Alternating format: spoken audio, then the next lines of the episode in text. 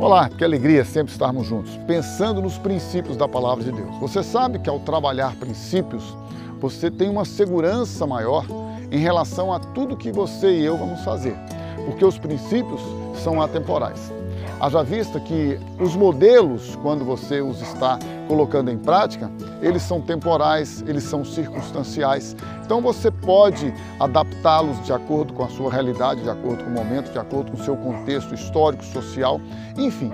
Princípios não, eles são atemporais, eles estão estabelecidos por toda a eternidade. Quando eu digo isso, obviamente estou falando de princípios da palavra de Deus para nós, os cristãos que cremos na Bíblia.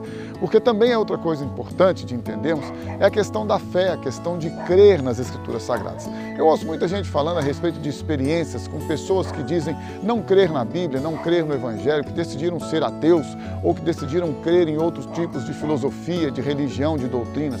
Tudo bem, é direito de cada um você crer naquilo que você quer crer. Você pode escolher a sua vida, a sua história, a sua fé. Você pode determinar, obviamente, Deus nos deu livre arbítrio para isso. Agora, é importante também entendermos, por outro lado, que quando decidimos crer na Bíblia, nós agora estamos falando daqueles que querem obedecer a Deus à luz do Evangelho, à luz das Escrituras Sagradas. Por isso, um princípio fundamental é, quando eu decido crer, eu tenho que obedecer.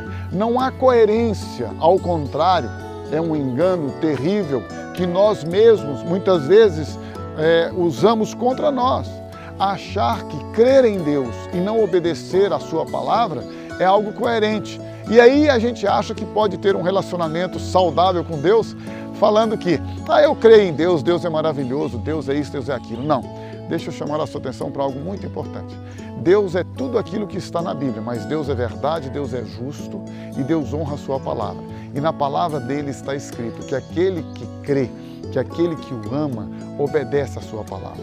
Desculpa, não quero ofendê-lo em momento algum, mas dizer que eu creio em Deus e não obedeço a sua palavra é no mínimo uma incoerência. Por isso, se você deseja ser coerente, experimentar a graça de Deus, o amor dele, a paz dele, o poder transformador e libertador dele, o caminho está estabelecido.